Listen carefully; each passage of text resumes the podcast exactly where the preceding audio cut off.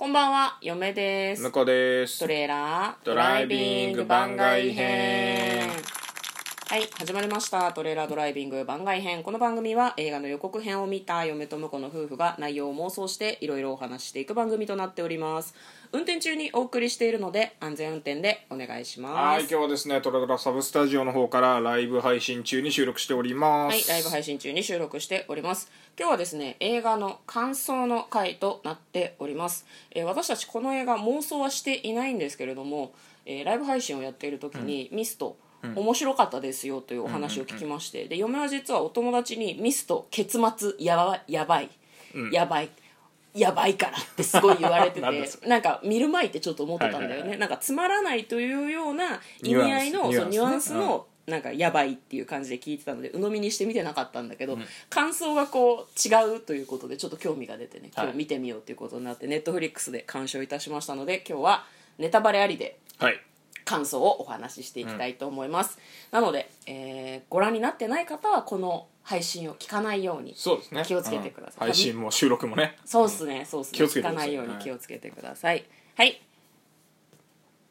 どうした？いやタイトル言っちゃったなと思って。あそうね。おーそうそうはいまあというわけでって言ってもう一回始めたらいいよ。とというわけで今日だってこれ妄想すあ妄想するじゃないの。もうグダグダや。えっ、と今日、えー感想をお話しする作品はこちらですミスト。はいもう分かってる。はい。そうだからだからあれなんだよね、こっちを気にするから多分こっちがあれになるんだよね。ああなるほど。多分ねこれもうあ収録を聞いてる人のことしか考えない方がいいと思うあ多分。生配信と収録がなんかこうごちゃごちゃになってきちゃうから、はい。まあ見たんですよ今日ミストをね、でミストどういう話かっていうとどういう話、えっと、2008年の5月10日に公開になった映画で125分間です、まあ、そのスティーブン・キングが原作の映画ということで「えっと、ショーシャンクの空に」とか「グリーンマイル」とかと同じスティーブン・キング原作のフランク・ダラボン監督がコラボをした、まあ、そのなんだろうな名作を作り出した人たちのタッグだから、まあ、その面白いんじゃないかみたいなそういう前情報があったらしいんですけどそういう映画だったね。まあ、どういう話だったかっていうと、基本的に平和になんかこう、アメリカの地方に住んでるんだけど、平和に暮らしてるんだけどある日夜すごい嵐が来るんだよね、ん。で翌日家の周りがめちゃくちゃになっているとでめちゃくちゃになっちゃったねっつってホームセンターっていうかホームセンター、食料品店かな？かな。街にあるそのスーパーみたいな。スーパーみたいなところ。まあ、でもなんかいろいろ道具も売ってたから、売ってたホームセンターチックなんだろうね多分ね。ね、なんか街唯一の買い出しできるとこみたいなとこなんだろうね、そこに買い物に行くんだよね。でいろんなといろんな人たちがそこに来てるんだけど急に霧がブワーッと外に立ち込めるんだよね、でなんだなんだっていう話になるんだけどその霧の中から鼻血を出した男性が「助けてくれ!」って言って入ってくる「ドアを閉めろドアを閉めろ!」って。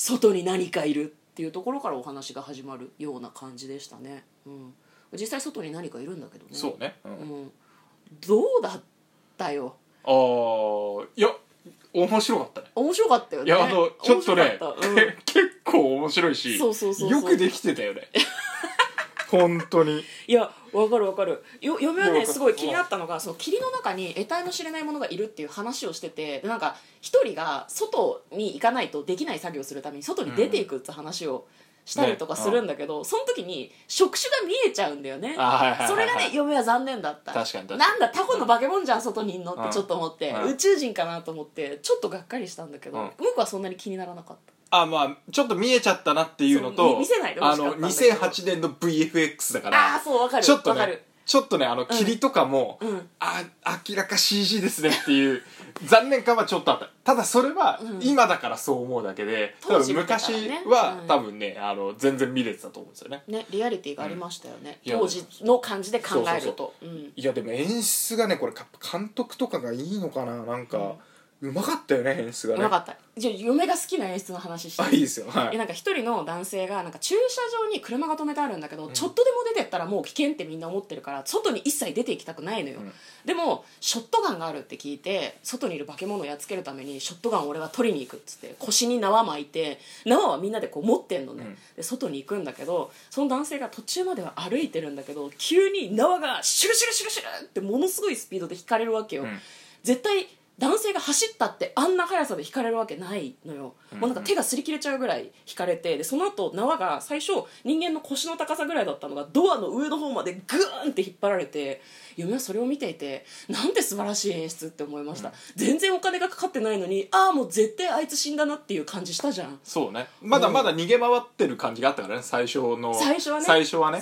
逃げてるかどっちなんだろうって思ってたけど、ん。あのなんか上にロープが上がる描写だけであ終わったって思ったもん。終わったなってあのおっさん死んだなって思ったらその後下半身だけズルズルズルってきたから見せ方もうまいと思うまって。いうまいうまい面白ねかった、うん、そう脚本脚本も演出も多分いいんだろうね、僕はおお気に入りだったのが、うん。さい一番最初に、うん。あのなんか嵐がであった時に、はいはいはいはい。あの隣の腐った木を切れって隣の一人言ってたのにああ言ってたね。切らなかった木が倒れて、ボート小屋がね壊れちゃったと、うんうんうんうんうん。っていうので文句言い言いに行ったら、うん。その人の隣の家の車がぺしゃんこになってて、うんうんうん。でちょっと悪いけど買い出しに連れてってくれっつって、うんうんうんうん。で買い出しに行くのよね。でもその時まで多分なんとなく隣隣人とはそんなにうまくいってないんだろうなっていう雰囲気はあったんだけあどったあったあった。ただこう災害をねうん、経験経して。験してうん。ちょっとなんかあのお前やっぱいいやつだなみたいな雰囲気にもうなっちゃってたんだよね、うんうんうん。なんでその後ですよよ。さっきのあのショッピングモールに到着して、うん。で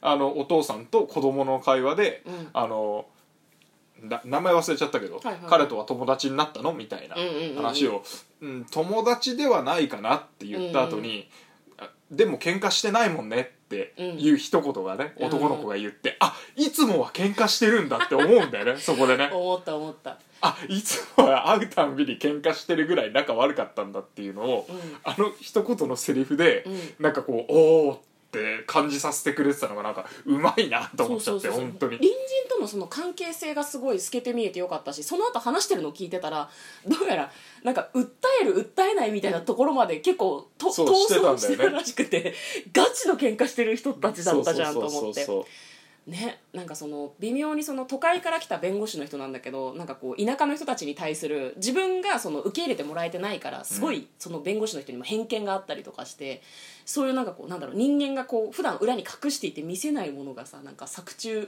ところどころこう噴出する感じも非常に良かったですそよね。うね。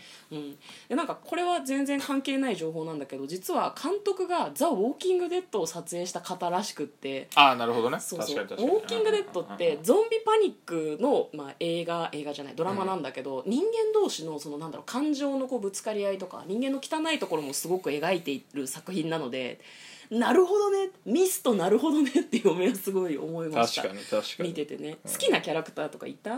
好きなキャラクターまあそれよりもあの「ウォーキング・デッド」のメインどころがかなり出てて、いやそうそうそうそうなのよ。気になってしょうがなかったよね。気になった気そになった。こはしょちょっとね気になっちゃった。そう見ててああの人じゃない？キャロルじゃない？みたいな話したりとかさ。あの人さほら総督と付き合っててさピストル自殺しねねねみたいな、途中出ていく中に「ウォーキング・デッド」のうん。結構生き残ってる人がおって、うん。うん、あの人なら多分もう絶対生き残るとかちょっとねメタ的に見ちゃった。見ちゃった見ちゃった。あいつは死なねえだろみたいな気持ちにすごいなりましたよね。嫁がすごい好きだったのは、スーパーの副店長副店長はいはいはい。オーリーだったかな？小柄なオーリーね。小柄なはいはい。眼鏡の男性なんだけど最初からすごいなんか喧嘩を仲裁したりとか優しいんだよね、やめろやめろ冷静に考えろみたいな建設的に考えろみたいなこと言ってくれるし言ってること大体正しいんだよ、で彼は支持力とかカリスマ性はないけど、常に冷静なの、うんうんなんで電気をつけたとかすごい言うんだよね。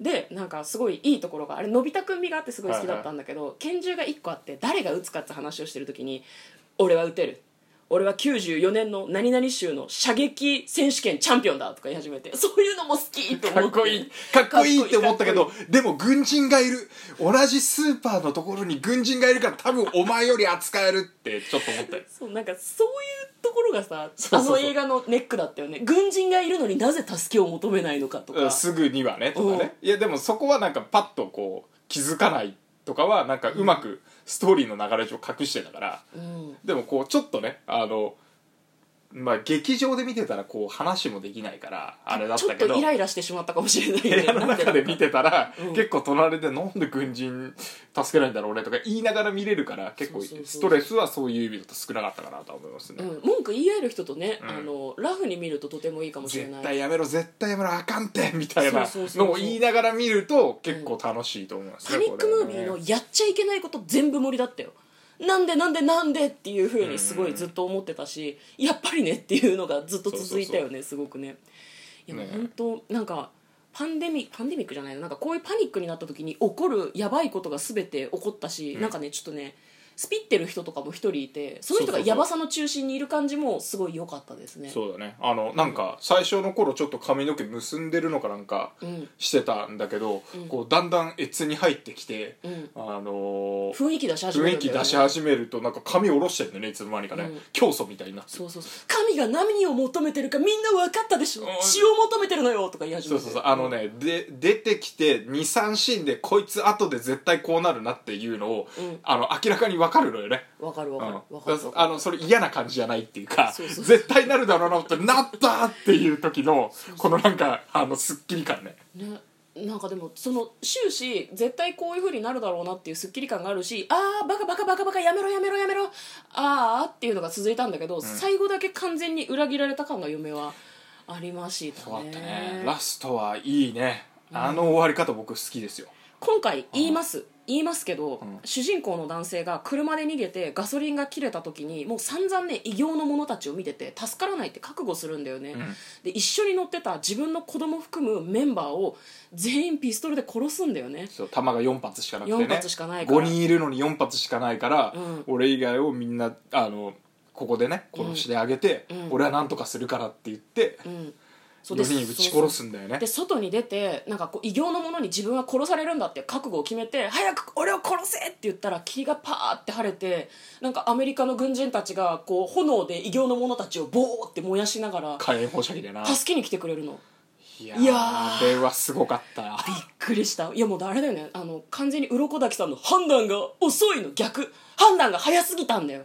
もうちょっとだけ待てばよかった。あと3分待ってればうん。ね、いやもうほんとちょっとね考えてしまったよね。呆然とした見終わって。あれはねいいね。うん。だからなんか今世紀最大の良くない終わり方、面白かった